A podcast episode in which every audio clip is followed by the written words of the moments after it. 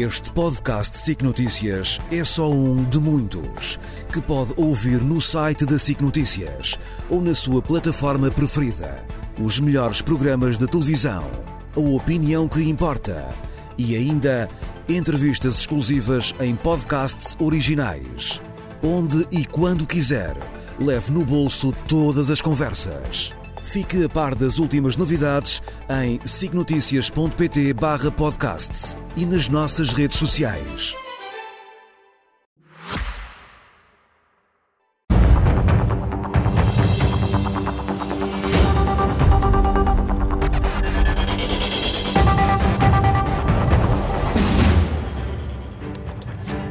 Seja bem-vindo. A partir de agora traçamos linhas vermelhas à quarta-feira com o Miguel Prata Roque e com o Miguel Morgado. Muito boa noite aos dois.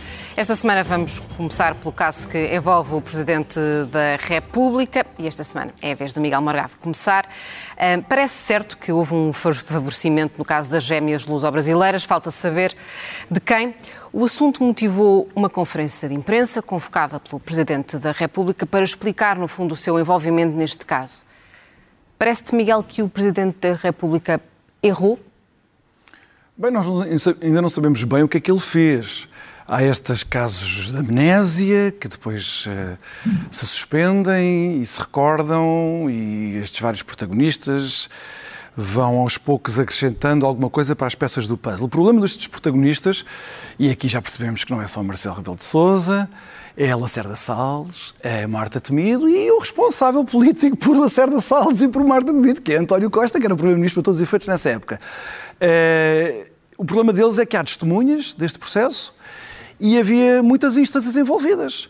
Uh, por isso é que as responsabilidades, mesmo que cheguemos à conclusão que uh, Marcelo Rebelo de Sousa, para todos os efeitos, levou a cabo um ato de nepotismo, intolerável no Presidente da República, como seria para o Primeiro-Ministro ou para um Ministro, uh, mesmo que cheguemos a essa conclusão, o Presidente da República não pôde ter feito isto sozinho. Portanto, a competência, a responsabilidade por marcação de consultas, como parece que anda em um relatório oficial. Mas ainda, uh, centrando-nos no, no, papel do, do, Presidente da República neste caso, que consequências é que deve ter um, este eventual erro? Bem, mas é que depende da natureza do erro e das consequências desse erro. E nós, por enquanto, ainda não sabemos. Eu uh, vejo também isto como uma parte daquela guerra que eu, eu e outras pessoas anunciámos desde a demissão de António Costa, que já vinha antes, de uma guerra que agora vai ser feita sem quartel contra o Presidente da República. Também ninguém pode ter dúvidas sobre isso.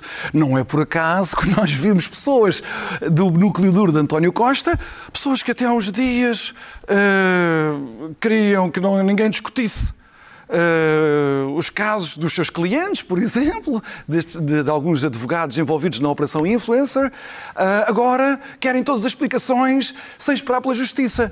Vimos Lacerda Salles fazer esta coisa inacreditável perante as evidências que se vão acumulando contra ele. Uh, ele agora diz, utiliza a frase que António Costa tem utilizado nestes anos para se escudar, há justiça o que é da justiça, o que é a política, o que é da política. E eu respeito os tempos de justiça. É a frase de Lacerda Salles. Só que há um grande problema aqui.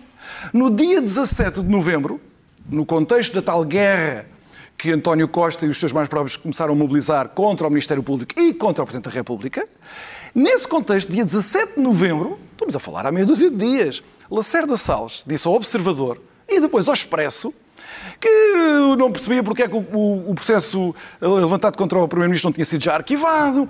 Aí já não havia nenhuma limitação sobre os políticos a interferir na justiça. Aí já não havia nenhuma tolerância para os tempos da justiça. No dia 18, no dia a seguir, ele esteve aqui na SIC Notícias, como as maiores diatribes contra a injustiça do Ministério Público. Agora refugia-se nesta, nesta, nestes chavões naturais para se proteger ele próprio. Eu pergunto se desapareceu totalmente o pudor dos nossos representantes eleitos. As pessoas têm que perceber, as pessoas andam a votar nestas pessoas. Lacerda Salles foi deputado, depois foi secretário de Estado. Falou-se, inclusive, que ele podia chegar a Ministro da Saúde. Uh, António Costa anda a permitir que o seu núcleo duro arraste essa, esta guerra. Provavelmente o Presidente da República expôs a sua vulnerabilidade. Vamos ver até onde é que ele foi. Mas nós não nos podemos esquecer que isto é uma guerra, como eu já disse várias vezes, que vai arrasar todas as instituições, a credibilidade de todas as instituições. Vamos ver quem Mas é que. A, a verdade é que a credibilidade das todas as instituições não foi já arrasada? Mesmo até a própria uh, credibilidade do Presidente da República, que está envolvido num caso que uh, provavelmente um, o coloca numa situação difícil. Ah, eu acho que não há dúvida nenhuma sobre isso. Independentemente de se ele cometeu alguma ilegalidade, ou mesmo se ele cometeu agora o que eufemisticamente se chama um erro, que não é um erro, se é aquilo que se suspeita, é muito mais do que um erro. A credibilidade dele foi afetada definitivamente até ao final do mandato. Precisamente porque nós estamos no contexto desta guerra, que é uma guerra sem quartel. E é uma guerra que. Uh, ele vai ser um dos objetivos, vai ser um dos objetos dessa guerra que está a ser uh, lançada, preparada, executada para envolver todas as instituições. Porque há muita gente que tem de salvar deste processo e nem todos vão salvar. Miguel Prata Roque, o Governo de facto tem aqui dois pesos e duas medidas consoante os casos em que uh, está envolvido? Bom, em primeiro lugar é assim, quanto à, eh, quanto à responsabilidade do, do Presidente da República. Um, ehm, relativamente à responsabilidade criminal, nós não fazemos ideia do que se passou até ao momento e, portanto, eu aguardaria que fossem feitas averiguações, visto que o Ministério Público abriu um processo contra, contra incertos. É pouco crível que haja alguma vez responsabilidade política, perdão, criminal do Presidente da República, porque a lei de responsabilidade dos titulares de cargos políticos diz que para que isso aconteça tem que haver uma proposta do Parlamento por um quinto dos deputados e que tem que ser aprovado por dois terços, do, dois terços dos deputados em efetividade de funções para que o processo suba, suba ao Supremo Tribunal de Justiça. Quanto à responsabilidade do Presidente da República, devo dizer duas coisas. Para já estamos a falar de um cargo unipessoal. E é um cargo, de facto, muito ingrato nessa perspectiva. Porque todos nós podemos errar. É um pouco estranho que o Presidente da República, com a experiência que tem enquanto constitucionalista e toda a experiência de comunicação que tem, é estranho que esteja a reagir desta forma. Quer dizer, recebendo. Mas parece-te claro e evidente que o Presidente da República errou. Errou em dois momentos. Errou na minha perspectiva quando recebe um correio eletrónico do próprio filho e não responde, desculpa, mas não aceito que me envies este correio eletrónico, porque faz parte, obviamente, da lisura do espírito republicano que haja essa separação. Por outro lado, eu também devo dizer o seguinte: há uma tradição em Portugal, ao longo da monarquia, nós tínhamos ouvidores do reino. Ou seja, o rei também recebia o povo para que o povo pudesse apresentar os seus problemas. E há uma tradição, infelizmente, muito pouco republicana nesse sentido, de que as pessoas se dirigem aos titulares de cargos políticos para abreviar as soluções, para facilitar a tomada de decisões. E eu acho que devia haver um circuito muito transparente na Casa Civil da Presidência da República para garantir que houvesse absoluta objetividade e imparcialidade na apreciação desses pedidos. Mas o Presidente da República já está a responder por isso, porque em dezembro de 2021 a sua taxa de popularidade era de 46%. E neste momento foi feita uma sondagem pela Aximage que dá essa taxa de popularidade já nos 2%. Portanto, é obviamente que os cidadãos têm essa capacidade de avaliar a justeza ou a incorreção da conduta do Presidente da República. Aliás, o próprio Presidente da República recebe os jornalistas numa cave do Palácio de Belém, de uma forma eh, relativamente subreptícia, quase tentando separar a posição do chefe de Estado da posição pessoal, pessoal do titular. Mas o Miguel Prata Roque ainda não respondeu em relação minha... ao envolvimento do governo eu não consigo perceber ainda qual é o envolvimento. O Presidente da República diz que há um circuito objetivo que liga diretamente a Casa Civil do Presidente eh, ao gabinete direto do Primeiro-Ministro. O Primeiro-Ministro diz que não deu orientações nem instruções a ninguém. Se houve outros contactos com outros membros do governo, isso terá sido feito ao arrepio da vontade do Primeiro-Ministro e, portanto, eu aguardo essa investigação. Da minha parte, eu tenho dito isso em relação a todos os processos em averiguação. Neste Mas momento não há argumentos. as explicações dadas pelo secretário de Estado da Saúde na altura, António Lacerda Salles, que um, primeiro diz uma coisa, depois diz outra? Não sei, que, não sei que te diga relativamente a, a essas explicações. De facto, era bom que houvesse completo acesso aos documentos administrativos, que pudesse aceder-se à troca de correios eletrónicos. Isso, obviamente, acabará por ser possível no âmbito dessa investigação, porque o Presidente da República será investigado perante o Supremo Tribunal de Justiça, se alguma vez isso viesse a acontecer, mas todos os outros suspeitos podem ser investigados em processos autónomos e como, como o Ministério Público está a fazer essa averiguação, eu, eu aguardaria. Eu, como sempre, tenho que prezar o princípio da presunção da inocência relativamente a todas as pessoas envolvidas e, portanto, não faço ideia e, e essa tem sido a minha posição em relação a todos os casos e mantenho-a de forma fiel. Este tema, eh, Miguel Morgado, só para finalizarmos também esta questão, parece que vai marcar hum, o mandato de Marcelo Rebelo de Sousa? Vai, eh, António Costa e o Partido Socialista, pelo menos uma parte do Partido Socialista, vão fazer a questão de que isso marque o, mandato do, do, do Presidente Marcelo Rebelo Sousa. Eu espero Mas que ele não tenha nenhuma ilusão quanto a isso. Eu coloco a questão de outra forma. Este tema deveria marcar o mandato de Marcelo Rebelo de Sousa? É suficientemente importante uh, para afetar a credibilidade do Presidente da República? Eu já na política portuguesa há anos suficientes para perceber que uma coisa não se separa da outra.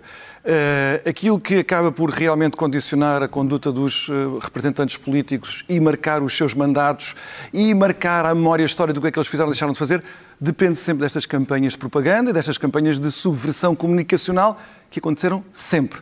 O Partido Socialista de José Sócrates fez isto contra Cavaco Silva para o destruir a partir de 2009. E a partir da admissão de António Costa, vai tentar fazer a mesma coisa com Marcelo Rebelo Sousa até ao fim. Vamos ver onde é que isto vai acabar e vamos ver quem é que vai vencer.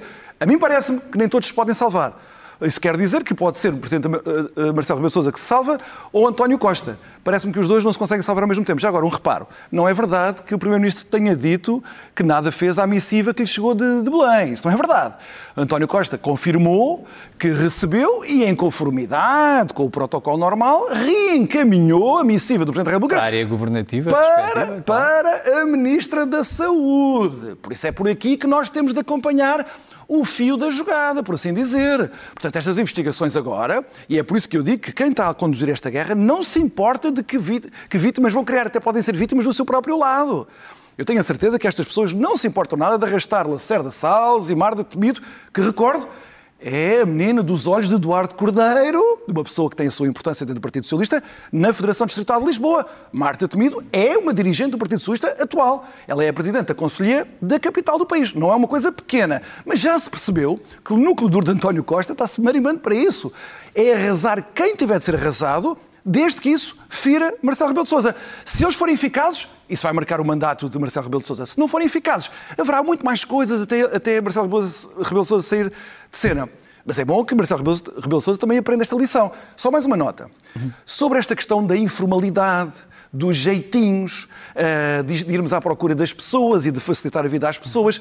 Todo este clima, toda esta cultura política, que tem um grande responsável em António Costa, António Costa não fez isto sozinho, é preciso dizê-lo. É Foi com Marcelo Rebelo de Sousa.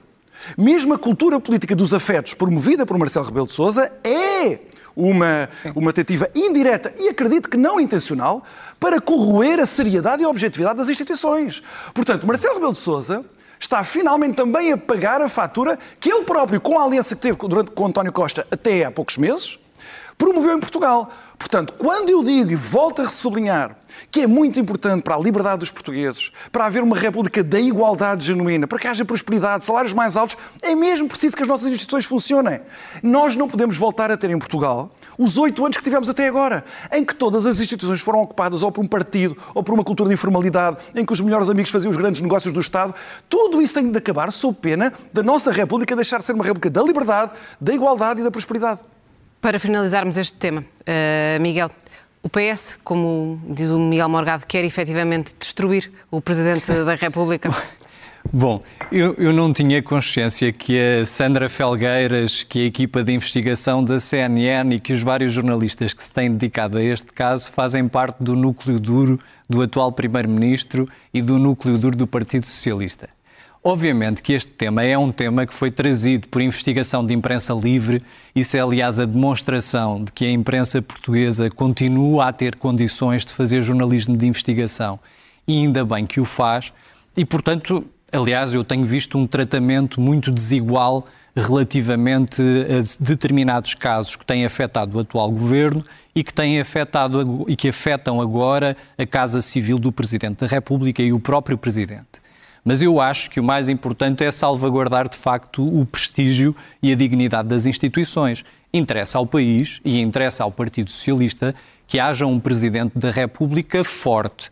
Eu não vou dizer aqui que pretendo que ele termine o seu mandato com toda a dignidade, mas é muito importante para o país, neste momento em que o Presidente da República vai ser um intérprete da vontade dos portugueses, porque é ele que, em face dos resultados eleitorais, vai ter que fazer um esforço de consenso, de aproximação de vários partidos com representantes no, com representantes no Parlamento, era muito importante que o Presidente da República tivesse a força suficiente para fazer isso. Todos beneficiariam com isso e eu não vejo nenhuma vantagem da parte do Partido Socialista em contribuir para a destruição das instituições, que só beneficiaria, obviamente, as pessoas que estão contra o atual regime democrático. Vamos avançar uh, para um tema muito antigo, o tema do novo aeroporto, é um tema com mais de 50 anos. Agora será de vez? Há uma grande pressão política para ser de vez. Uh, eu estive a ler uh, o relatório, enfim, não consegui ler todo, porque apesar de tudo com os anexos aquilo ainda é muito, muito papel. Uh, mas eu não imprimi porque eu preservo o ambiente e, e cuido muito dessas coisas, mas uh, lendo na versão digital. Uh, li várias coisas, algumas na diagonal, outras com mais cuidado. Algumas que, apesar de tudo, me deixam alguma perplexidade. Enfim, por um lado, também há que reconhecer que não é surpresa nenhuma a conclusão desta Comissão Técnica Independente, pelo menos nesta avaliação ambiental estratégica, que não é a mesma coisa do que a avaliação de impacto ambiental. Eu sei que há muito essa confusão, mas não é a mesma coisa. Uh, e não é surpresa porque, bem, a imprensa, antes do início do verão, até contava a quantidade de pessoas, membros do, da Comissão Técnica, que até até se alegava na altura que havia conflitos de interesse. colocar em causa a independência da própria Comissão? Estou a dizer, eu não estou a colocar em causa, nem estou a levantar, nem estou a insinuar, estou a dizer que muitas pessoas já estavam comprometidas com a solução ao cochete, muitas pessoas daquela Comissão Técnica, mas não era segredo para ninguém. Enfim, quem andou à procura, e eu interesso-me pelos assuntos aeroportuários e da aviação, por razões que nós sabemos, eh, e, a, procura acompanhar essa agenda mediática, no início do verão eu lembro de várias notícias que davam conta, olha, esta pessoa, esta aquela, já se tinha pronunciado sobre Alcochete, já tinha estado envolvido neste e naquilo, e constituiu um grupo razoavelmente grande. E é por isso, é essa luz que, olhando para algumas conclusões do, do, do relatório, ainda me suscitam algumas dúvidas, digamos assim. Uh, desde o do famoso episódio do TGV com Sócrates, que eu me habituei a olhar com algum detalhe para estas projeções de procura. Não é? Já o TGV era assim. TGV Madrid-Lisboa. E então havia, naqueles estudos que Sócrates patrocinou, havia aquelas projeções de procura doidas, dezenas de milhões de pessoas que iam frequentar, claro, para tornar o projeto rentável, dizia-se às pessoas estão a ver, vamos gastar uma data de dinheiro, mas como isto vai ter tanta gente, isto vai ser uma rentabilidade doida. No caso da escolha de Alcochete, que talvez as pessoas não saibam, mas a escolha de Alcochete é uma construção de uma espécie de cidade aeroportuária. Essa é a designação que adquire. Portanto, é uma grande estrutura. Estamos a falar de uma despesa que se fala 8 mil milhões de euros, mas é muito provável que chegue aos 10 mil milhões de euros ao longo de talvez 10 anos. Estamos a falar de uma coisa que nunca teve, numa obra pública, nunca teve nenhuma, nada que se pareça, nem a ponto vasta gama, a mesma escala em Portugal.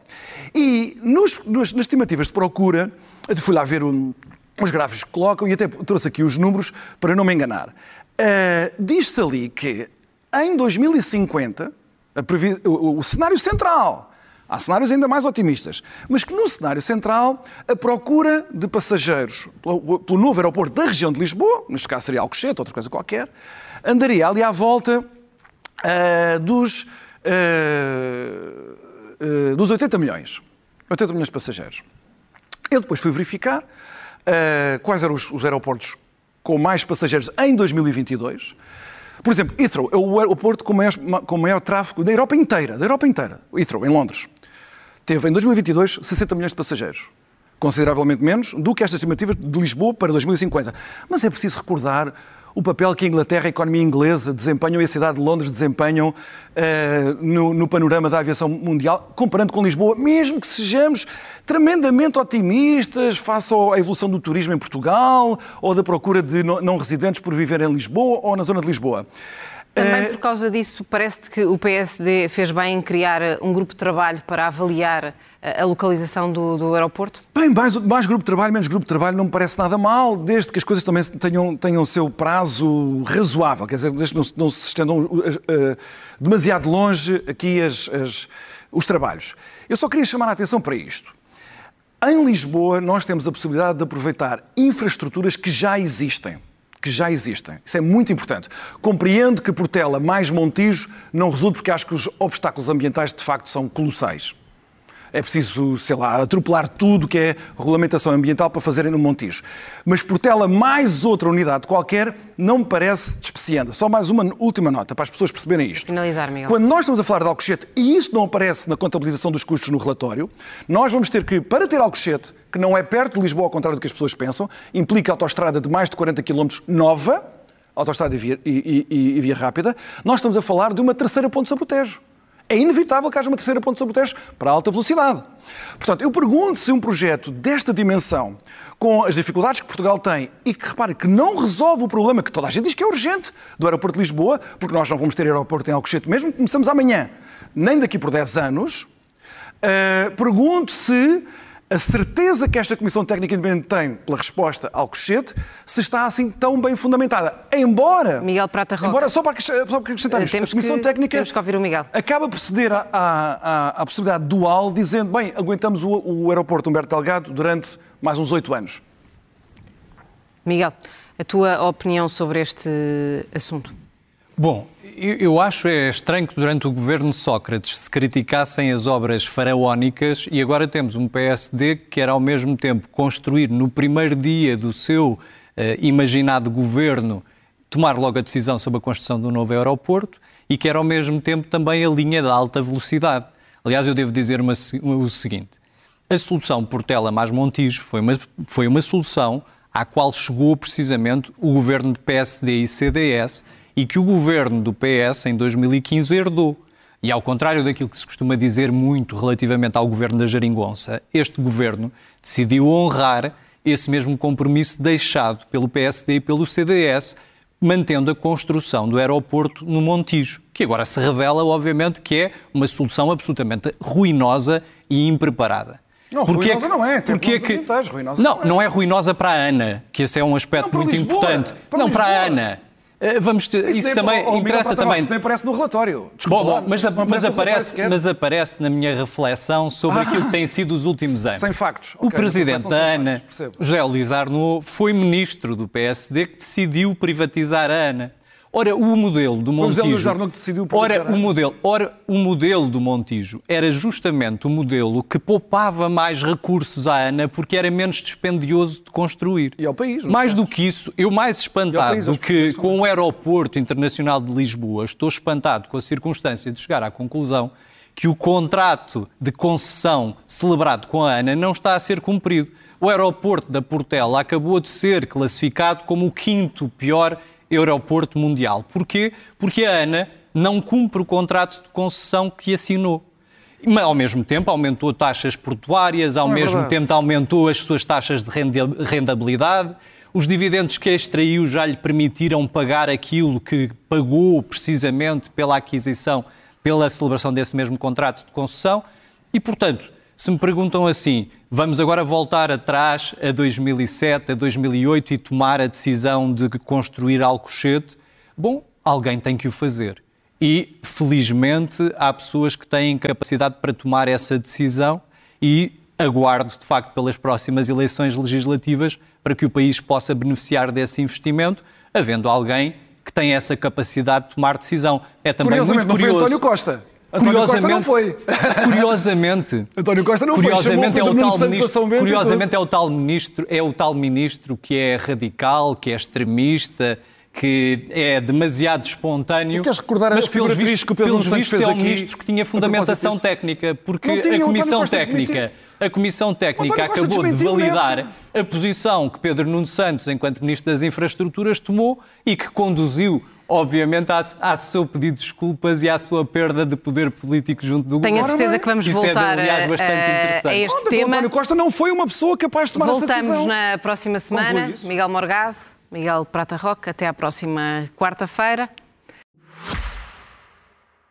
Este podcast SIC Notícias é só um de muitos que pode ouvir no site da SIC Notícias ou na sua plataforma preferida. Os melhores programas de televisão, a opinião que importa e ainda entrevistas exclusivas em podcasts originais. Onde e quando quiser, leve no bolso todas as conversas. Fique a par das últimas novidades em signoticias.pt/podcast e nas nossas redes sociais.